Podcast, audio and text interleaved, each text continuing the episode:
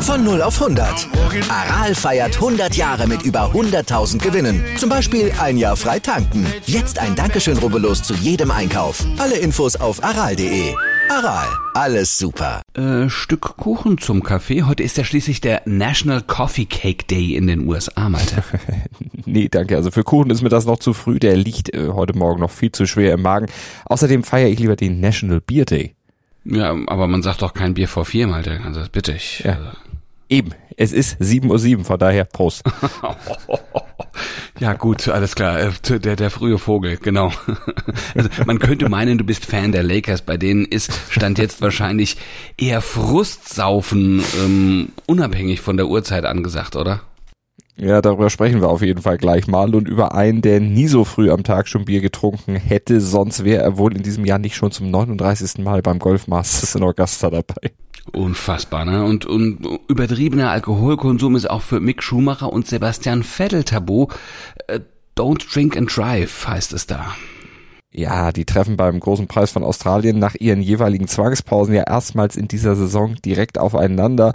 Und da könnte es diesmal eine veränderte Hackordnung geben. Äh, da gucken wir auch gleich drauf und sagen jetzt erstmal ordentlich guten Morgen zu Stand jetzt, unterstützt wie immer vom Sportinformationsdienst SED. Mein Name ist Andreas Wurm. Und ich bin Malte Asmus und alle Bayern-Fans, die müssen gleich ganz stark sein oder einfach noch ein schnelles Konterbier kippen. Darüber spricht heute die Sportwelt. Stand jetzt. Die Themen des Tages im ersten Sportpodcast des Tages. Stand, Stand, Stand, Stand. Jetzt. Mit Andreas Worm und Malte Asmus auf meinsportpodcast.de. Positiv für die Bayern gestern Abend war, alle Wechsel sind diesmal korrekt verlaufen. Bis elf zählen hat gut geklappt, aber das war's dann auch schon mit dem Positiven. Ja, am Ende stand dann ein 1 zu 0, eine Niederlage in Villarreal. Das vermeintliche Glückslos, von dem viele gesprochen haben, droht dann doch zum Stolperstein zu werden. Malte, woran hat's gelegen? Ja, zum einen natürlich am frühen Gegentor. Also es ist schon wirklich erschreckend gewesen, wie grottenschlecht Bayerns Abwehr, wenn man die überhaupt so nennen darf, trotz Überzahl Flügelangriffe verteidigte. Also beim Gegentreffer, da reichte ein Lauf von Villarreal aus, um zwei, drei Bayern-Spieler gleichzeitig in eine Richtung laufen zu lassen und dann den Rückraum völlig frei zu lassen, völlig zu öffnen. Die Spanier haben es dann zum Tor genutzt. Ja, und das gepaart mit einer einfallslosen, ungenauen, fehlerhaften, man kann schon sagen, Nichtleistung, ja, das mündet dann in so eine 0 zu 1 Pleite.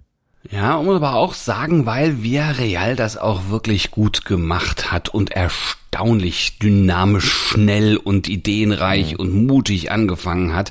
Also ähm, das darf man bei aller Kritik an den Bayern, bei der völlig berechtigten Kritik natürlich auch nicht vergessen. Da war nix mit glückslos. Ja, also wir hatten das ja vorher auch schon angekündigt. Ein guter Gameplan von Unai Emery. Die hatten ja entscheidenden Zonen fast immer Überzahl obwohl die auch nur zu elf waren, aber die Verpenntheit, da gebe ich dir recht, die Verpenntheit in der Abwehr, das war mal wieder eklatant. Das darf so nicht sein. Nicht im Viertelfinale von Champions League. Also das geht nicht. Und erschreckend war auch, dass sich in Halbzeit zwei am Spiel der Bayern jetzt gar nicht so viel geändert hat. Also diverse Ballverluste, kaum Plan zu erkennen, kaum gefährliche Abschlüsse. Manuel Neuer hat sich da auch anstecken lassen. Der hat auch mal einen seiner Ausflüge fast mit dem Gegentor dann noch abgeschlossen. Also das hätte insgesamt noch viel heftiger ausfallen können, muss man auch sagen. Da haben die Bayern dann tatsächlich sogar noch Glück gehabt, dass Villarreal da dann auch einiges hat liegen lassen. Aber trotzdem Ingame-Coaching von Nagelsmann habe ich jetzt so gut wie nicht gesehen. Der schimpft zwar viel in seiner Coaching-Zone rum, hat aber dadurch nicht viel verändert. Ja, und da Villarreal auch fitter war als RB Leipzig sind die auch nicht mehr eingebrochen.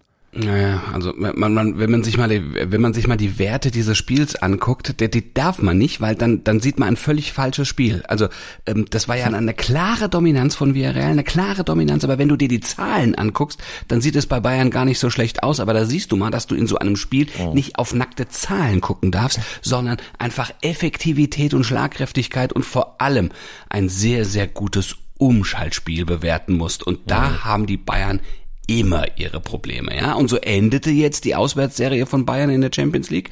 22 nicht verlorene Duelle. Jetzt haben sie endlich mal wieder eins, für viele sagen das, endlich mal wieder eins verloren.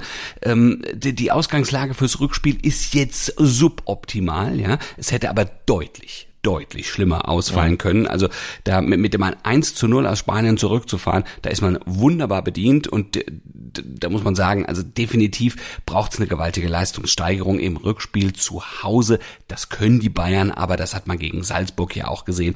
Ein 1 zu 1 und danach gab es ein Torfestival, wobei Villarreal ein anderes Kaliber ist als Salzburg. Das hat man gestern Abend dann doch sehr deutlich gesehen.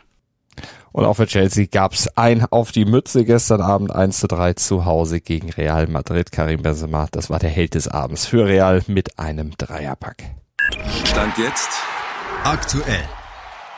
Wenn man sich nicht so regelmäßig mit der NBA beschäftigt, aber gestern auf die Tabelle geguckt hat, also da musste man also nur zweimal hinschauen, ja. Also wer kommt denn da für die Playoffs in Frage? Da fehlt ein ganz großer Name. Die Los Angeles Lakers. Hä? Bitte, bitte? Ja, ja, ja. Äh, die, mhm. die, die machen das in diesem Jahr genauso wie wir. Die müssen sich nämlich die Titelentscheidung äh, Entscheidung ganz entspannt vom Sofa aus angucken.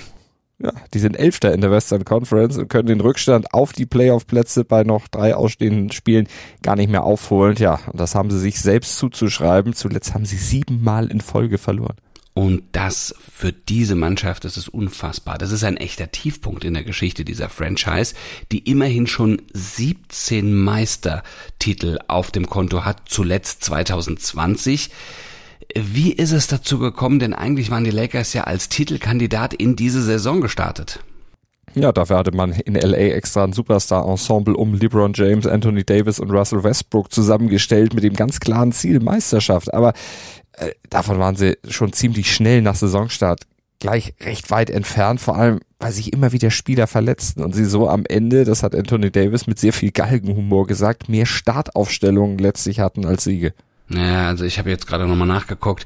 Davis, James und Westbrook, die standen nur in 21 Spielen überhaupt ja. gemeinsam auf dem Parkett. Also nix mit hier äh, Dream Dreier Team. Ja. Nee. Und dann ist es natürlich quasi auch kaum möglich, wirklich um so einen Meistertitel da mitzuspielen, wenn die drei besten Leute eigentlich nie zeitgleich fit sind und auf dem Platz sind. Aber dass sie dann am Ende nicht mal Zehnter im Westen werden, nicht mal die Playoffs schaffen, das ist dann doch schon extrem enttäuschend, denn außer den drei Superstars spielen ja sonst nicht nur komplette Pfeifen. Also da sind ja schon einige, die durchaus erfolgreich Basketball spielen könnten. Ja, ja, also wenn du bei den Lakers bist, dann bist du mal per se keine Pfeife, aber da musst du, aber auch da sind natürlich die Ansprüche äh, äh, hängen da natürlich. Ich, ich würde jetzt mal sagen, Dennis Schröder, der, der lacht sich gerade ins Fäustchen, der denkt, zum Glück bin ich da mal weggegangen. Nein, aber also das ist es ist wirklich, wirklich ähm, eklatant bei Ihnen. Meinst du, dass da ein Umbruch auch bei den Lakers her muss? Ja, das muss definitiv her. Also äh, erstmal als direkte Kon Konsequenz natürlich aus dieser schwachen Saison und dann, weil ja zum Beispiel die Stars auch nicht jünger werden. Also das ist altersbedingt dann eben schon so ein Umbruch durchaus mal nötig. LeBron, der ist ja auch schon 37, geht jetzt in sein letztes Vertragsjahr.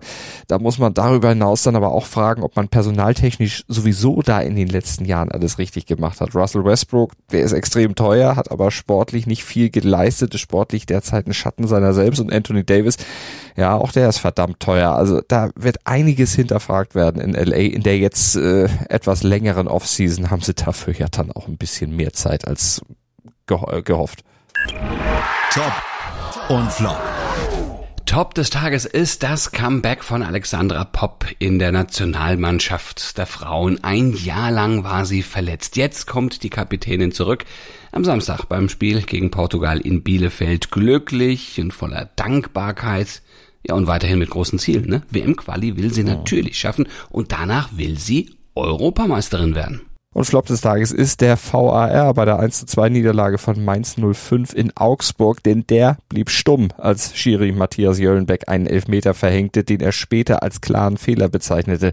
Da wäre die Hilfe aus Köln mal ja, wirklich willkommen gewesen, zumal sich dieser Elfer am Ende als entscheidend herausstellte. Also der Schiri, der wurde hier ganz klar im Regen stehen gelassen und das ist natürlich Flop. Wenn man die technischen Hilfsmittel hat, sollte man sie auch nutzen. Stand jetzt aktuell. Wir haben das schon angesprochen und wir freuen uns tierisch drauf, dass es heute endlich losgeht. Aber bei dem ganzen berechtigten Wirbel um Tiger Woods gerät so ein bisschen in Vergessenheit, dass ja auch ein deutscher Golfer heute Nachmittag beim Masters in Augusta mitmischt. Ja, und nicht nur irgendeiner, ne? sondern Bernhard Langer, der Altmeister. Naja, immerhin ist er schon 64 Jahre. Er ist bald vierfacher Opa, der das Golfen äh, immer noch nicht sein lassen kann. Und zwar völlig zu Recht. Ich wollte gerade sagen, warum auch? Auf der Champions Tour ist er bei den über 50-Jährigen einer der ältesten, aber eben auch immer noch einer der besten. Ja, und weil er schon zweimal die äh, in seiner Karriere das Masters gewonnen hat, das war 1985, das muss man sich jetzt mal auf der Zunge zergehen lassen. Ne? Wir schreiben 2022. Mhm. Der hat 1985 und 1993 das Masters gewonnen. Er genießt natürlich lebenslanges Startrecht. Wir hatten das schon angesprochen im Augusta National. Äh, kann man sagen, äh, dass das Masters seinen Ruhm irgendwie auch überhaupt erst begründet hat? Ja, definitiv. Mit seinem Sieg 1985, da ging natürlich sein Stern dann so richtig auf. Der war vorher schon sehr erfolgreich gewesen, aber ja, der Sieg beim Masters, das war dann natürlich nochmal eine Spur mehr. Das war dann so der richtige Push zum Weltstar. Aber mal ehrlich, kann er mit 64 da noch irgendetwas reißen oder ist für ihn der olympische Gedanke dabei sein letztlich alles? Ja, wir müssen schon realistisch bleiben. Ne? Also Turniersieger, das wird er, das wird er nicht werden. Da wird wohl die teils ja doch deutlich jüngere Konkurrenz eher zum Zug kommen. Deshalb muss man mal gucken, was Reißen in diesem Fall dann auch bedeutet, wie man das definieren sollte oder wie er das auch definiert. Also vor zwei Jahren, da hat er mit 63 Jahren, zwei Monaten und 17 Tagen einen Altersrekord aufgestellt. Seitdem ist er der älteste Spieler der Masters-Geschichte, der in Augusta je den Cut geschafft hat. Und das, ja, das ist so die Marke, an der er sich jetzt jetzt orientiert. Ne? Also den Cut schaffen und diesen Altersrekord nochmal verbessern. Das hat er sich als Ziel gesetzt. Das hat er gesagt, das kann er packen, wenn er sein A-Game zeigt. Ja, dann ist das in Verbindung mit seiner großen Erfahrung und eben dieser Platzkenntnis, die er einfach in Augusta hat, wenn er jetzt schon zum 39. Mal dabei ist, dann schon sehr realistisch, dass er den Cut dann auch schafft, äh, wenn er dann fit und gesund bleibt. Und alles, was über den Cut hinausgeht, das wäre ein Bonus. Naja, und der Körper muss ja auch bei einem 64-Jährigen mitmachen. Ne? Das ist jetzt auch nicht so ein, ein, Spaziergang, wie man sich das so vorstellt. Der meldet sich bei ihm ja auch regelmäßig. Ne? Rücken, Knie, der, die machen ihm immer mal wieder Probleme. Äh, denkt er, was meinst du, vielleicht jetzt auch langsam mal an sein Karriereende? Also Stand jetzt kann ich mir das nicht vorstellen. Er sagt selbst, er kenne natürlich sein Alter, er kenne seinen Körper, aber er müsse sich nicht quälen, vor allem mental nicht. Er spielt einfach gerne Turniere, auch eben mit über 60 noch und natürlich spielt er gerne das Masters. In diesem Jahr, wie gesagt, 39. Mal und er will die 40, also mindestens noch voll machen. Und er hat ja noch einen Siegrekord von Hale Irwin auf der Champions Tour zu knacken. Da fehlen ihm noch zwei Turniersiege, um gleichzuziehen. Also das will er sicherlich auch noch irgendwie hinkriegen. Langer ist zwar bescheiden, aber der ist eben auch sehr, sehr ehrgeizig und er weiß, wie er seinen Körper dosiert einsetzt, um eben diesen Spagat zwischen Alter und Wettbewerbsfähigkeit dann noch zu schaffen. Also ich würde mal sagen, der spielt definitiv noch lange, zumindest so lange, wie Gesundheit und Leistung ihn dann auch wirklich dafür qualifizieren. Heute in der Sportgeschichte. Am 7. April 2006, da gab es eine Demontage im deutschen Fußball. Da demontierte nämlich Jürgen Klinsmann, damals DFB-Teamchef, kurz vor der Heim-WM ein Torwartdenkmal. Nicht irgendein Torwartdenkmal, sondern Oliver Kahn erteilte ihm damals mit, dass er nur noch die Nummer zwei im deutschen Tor wäre. Ja, und Jens Lehmann dagegen die Nummer eins ist. Klar, die Bayern waren sauer und Kahn war natürlich auch sauer. Der überlegte sogar mal ganz kurz alles hinzuschmeißen. Ja, die Demontage, die hatte ja schon etwas länger vorher begonnen. Klinsmann hatte ihn ja zunächst als Kapitän abgesetzt und dann immer auch wieder den Torwart gewechselt und letztlich ihm dann in einem Vier-Augen-Gespräch erklärt, dass Lehmann künftig seine Nummer eins sei, ausgerechnet der, ne? Also ausgerechnet sein Intimfeind. Ja, ja, gut, ne? aber wir wissen ja jetzt auch aus, den, aus der Vergangenheit, dass äh, Jürgen Klinsmann kein einfacher Geselle war und äh, jetzt äh, es im Nachhinein ähm, gehen da viele, viele Fragezeichen in Ausrufezeichen über, aber es war zur Überraschung vieler, ne? Also, dass Oliver Kahn doch nicht hingeschmissen hat, war reifer geworden, nicht mehr so bissig, er war ruhiger und er stellte sich dann voll in den Dienst der Mannschaft und unterstützte Jens Lehmann sogar nach Kräften. Und vergessen ist die Szene vor dem Elfmeterschießen im Viertelfinale gegen Argentinien, als er Lehmann sogar auf dem Rasen noch Glück gewünscht hat. Ja, und belohnt wurde Klinsmann im Grunde dafür, dass er diesen Wechsel gemacht hat, weil Lehmann auch eine gute WM gespielt hat, aber belohnt wurde Kahn am Ende eben auch für sein mannschaftsdienliches Verhalten. Er durfte im Spiel um Platz drei nochmal ran und hatte dann seinen 86. und letzten Länderspieleinsatz. Stand jetzt Aktuell. Am Sonntag fährt die Formel 1 in Australien und da treffen dann auch Mick Schumacher und Sebastian Vettel erstmals in dieser Saison direkt aufeinander. Schumacher, der hatte zuletzt wegen seines Crashs im Auftaktrennen ja zwangspausieren müssen und Vettel, der hatte wegen Corona auch gar nicht mitfahren können in dieser Saison. Aber Stand jetzt sieht es so aus, als wenn es zwischen den beiden trotzdem ein neues Kräfteverhältnis geben könnte. Also du, du meinst, äh, Schumacher wird am Ende das Rennen in Australien vor Vettel äh, ähm, abschließen und nicht umgekehrt, wie das in der letzten Saison ja immer der Fall war? Davon bin ich überzeugt, ja. Ah, okay. Was macht denn dich da so sicher? Ich meine, Schumacher ist stand jetzt noch ohne WM-Punkt in seiner Karriere. Vettel, das wissen wir, der hat da doch schon ein paar mehr. Das stimmt, aber ich meine, ist ja auch nur in diesem Rennen und in dieser Saison stand jetzt, also sozusagen. Ne? Denn äh, Vettel hat seit einem Monat nicht mehr im Auto gesessen. Der ist noch überhaupt gar kein Rennen in diesem neuen Wagen gefahren. Der hat jetzt mal im Simulator gesessen, aber das ist ja doch nochmal wieder was anderes. Und wenn man dann berücksichtigt, dass dieser Aston Martin ja auch noch gar nicht so richtig performt, wie die sich das da eigentlich vorstellt, ja. dann würde ich sagen, wird das schon sehr schwierig für Vettel in Australien. Denn man muss ja auch bedenken, also auch Hülkenberg und Stroll, die haben ja bei ihren Renneinsätzen bisher mit dem Auto überhaupt nichts geholt. Naja, also der Aston Martin und Williams, das sind die einzigen beiden Teams noch ohne WM-Punkt. Also der Haas läuft da besser, ne, bei Mick Schumacher. Viel besser. Viel besser. Die haben jetzt ein richtig wettbewerbsfähiges Auto zusammengestellt.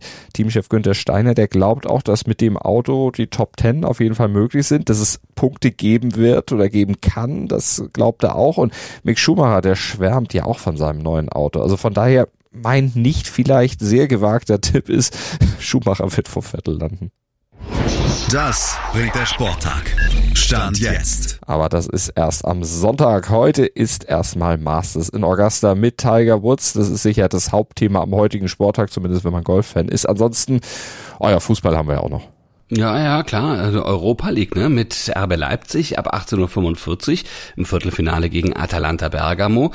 Da geht es ja um eine möglichst gute Ausgangsposition für das Rückspiel und das wird gegen eine der bestorganisiertesten Mannschaften Italiens nicht ganz so leicht aber womöglich leichter als für Eintracht Frankfurt gegen den FC Barcelona. Für Barca dürfte das Duell ja, eine Pflichtaufgabe sein, auch wenn äh, der, der Trainer Xavi gewarnt hat vor Frankfurt, gesagt hat, das wird nicht leicht, aber das sagen die Trainer ja immer. Bei Pep Guardiola ist ja auch jeder Gegner immer der Weltklasse nicht ja, ganz äh, fremd. Ne?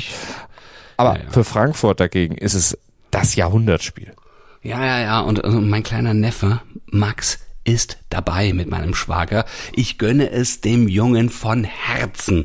Ähm, das wird das größte Spiel in seiner noch jungen fußballerischen Fankarriere.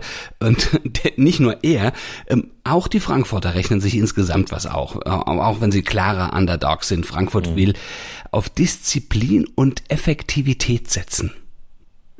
Ja, vielleicht so ähnlich wie Villarreal. Könnte mhm, man sich ja, mal als Beispiel dann nehmen. Gegen die Bayern haben die Frankfurter ja auch ganz gut ausgesehen in dieser Saison. Das ja, haben sie auch durchgerechnet. 2-1 gewonnen und 0-1 verloren, würde ja bedeuten, zumindest mal Verlängerung. Ja, und das mit den Fans. Gegen. Man muss ja sagen, das Frankfurter Waldstadion, äh, also, oder die, Entschuldigung, äh, Deutsche Bankpark oder wie das Ding heißt, äh, das sind, das bebt natürlich auch, ne? Also da muss man sagen. Ja, vor allem, wenn dein, dein Neffe auf den Zaun springt.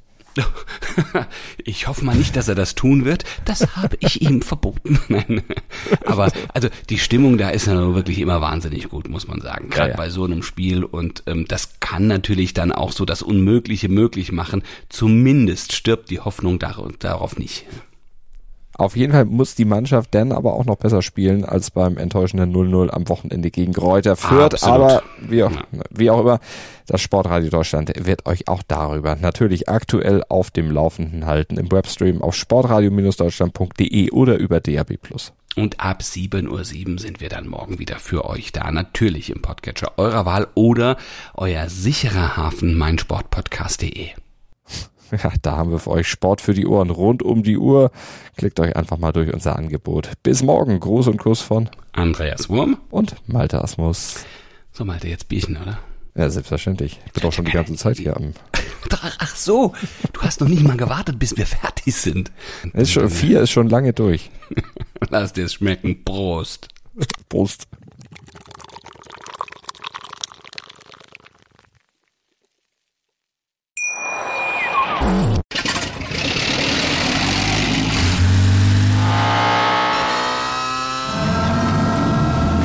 0 auf 100. Aral feiert 100 Jahre mit über 100.000 Gewinnen. Zum Beispiel ein Jahr frei tanken. Jetzt ein Dankeschön, rubbellos zu jedem Einkauf. Alle Infos auf aral.de. Aral, alles super. Dir hat dieser Podcast gefallen? Dann klicke jetzt auf Abonnieren und empfehle ihn weiter. Bleib immer auf dem Laufenden und folge uns bei Twitter, Instagram und Facebook. Mehr Podcasts aus der weiten Welt des Sports findest du auf meinsportpodcast.de.